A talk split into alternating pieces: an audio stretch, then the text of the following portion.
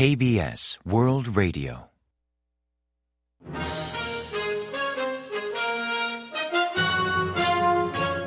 Informativo de KBS World Radio. Bienvenidos un día más al informativo de KBS World Radio. Les habla Javier Castañeda y tras el saludo les avanzamos los principales titulares del día 12 de enero. Estados Unidos sanciona a varios implicados en envío de armas de Rusia a Corea del Norte. Ucrania confirma que Rusia usó misiles norcoreanos K-23.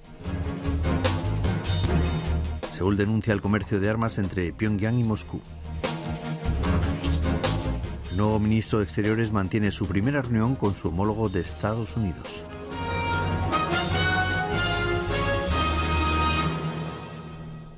Y tras el avance de titulares les ofrecemos las noticias. Estados Unidos ha sancionado a tres entidades y a un particular de Rusia presuntamente implicados en el envío de misiles balísticos de Corea del Norte a Moscú.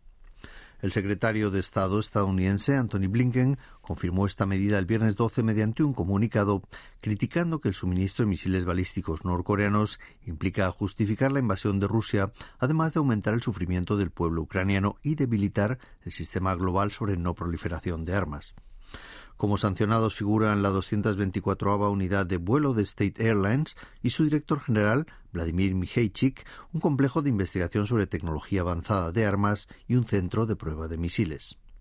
El Departamento de Estado estadounidense presume que los aviones de carga de dicha aerolínea intervinieron en el envío de misiles balísticos, armas y equipamiento bélico a Corea del Norte en noviembre del año pasado.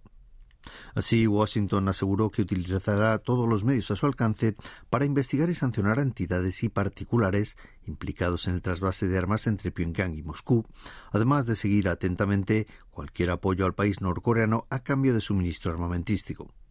Por último, afirmó que Estados Unidos no dudará en imponer las sanciones adicionales de ser necesario.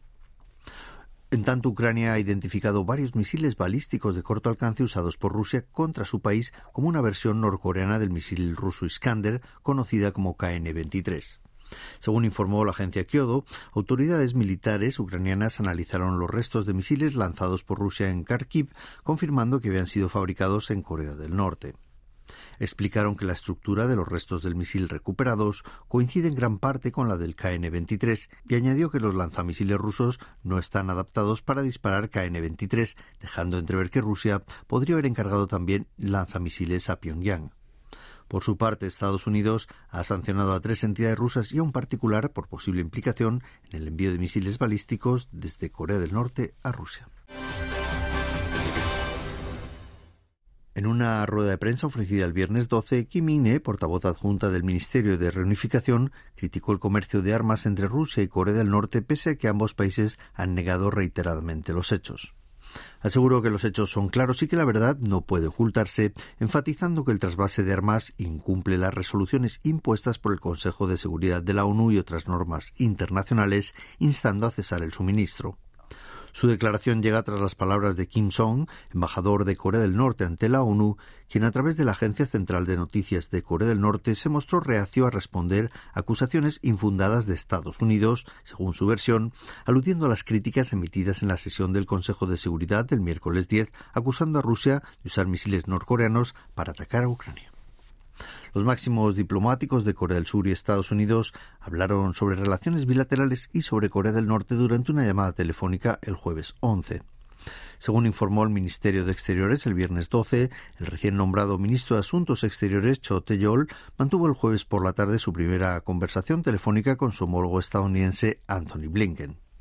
Ambos compartieron valoraciones y también su preocupación por las amenazas de Corea del Norte, incluidas las recientes maniobras de artillería cerca de la frontera marítima occidental, además de condenar el desarrollo balístico nuclear ilegal de Pyongyang y el suministro de armas a Rusia. Así acordaron cooperar estrechamente para abordar esos temas ante Naciones Unidas y ejercer un rol de liderazgo ante la comunidad internacional para implementar exhaustivamente las resoluciones del Consejo de Seguridad de la ONU. También coincidieron en aumentar la eficacia de disuasión extendida de Estados Unidos a través del Grupo Consultivo Nuclear y el Grupo de Consulta y Estrategia de Disuasión Ampliada. Blinken propuso mantenerse en estrecho contacto para promover la relación entre Corea del Sur y Estados Unidos, mientras que Cho llamó a consolidar la relación entre Seúl, Washington y Tokio, aprovechando que la cumbre trilateral entre Corea del Sur, Estados Unidos y Japón cumple 30 años en 2024.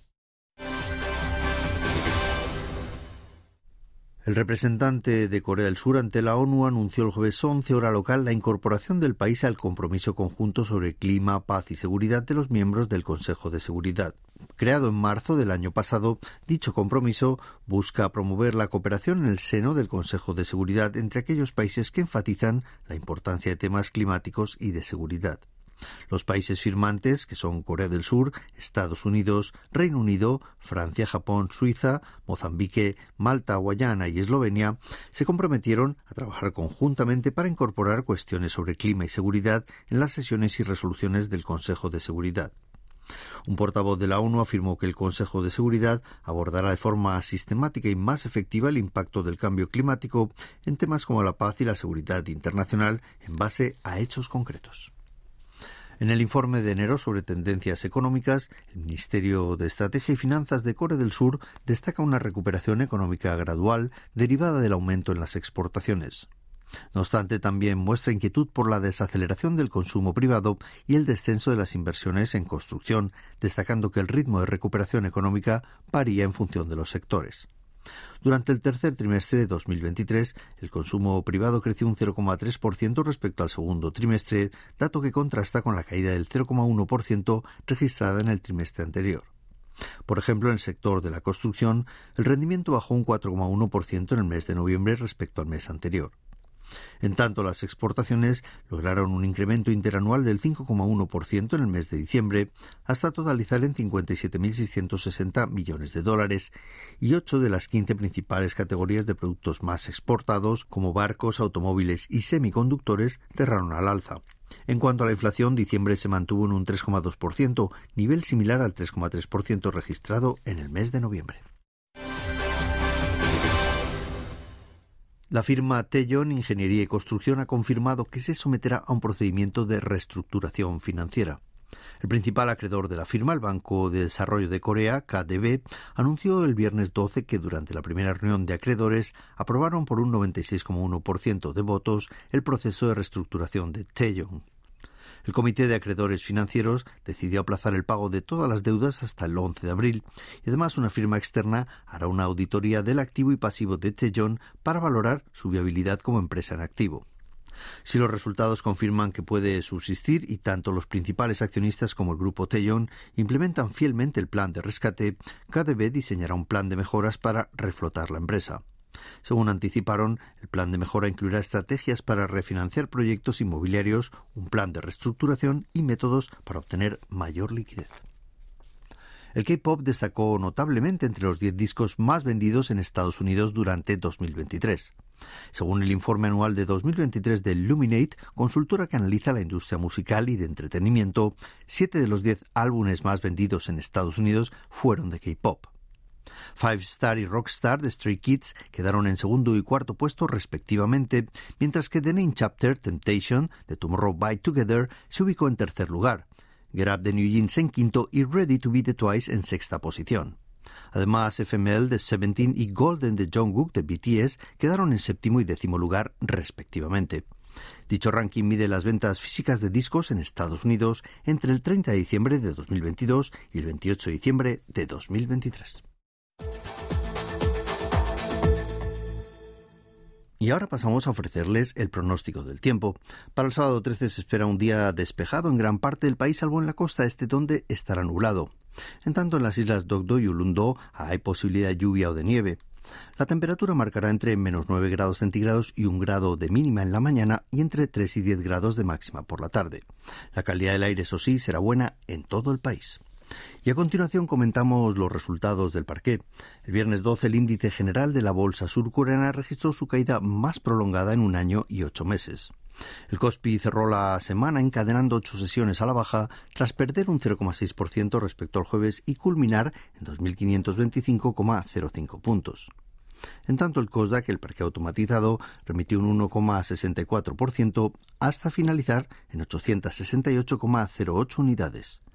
Y en el mercado cambiario, la moneda surcoreana se depreció frente a la estadounidense, que ganó 0,6 unidades hasta cotizar a 1.313,5 wones por dólar al cierre de operaciones.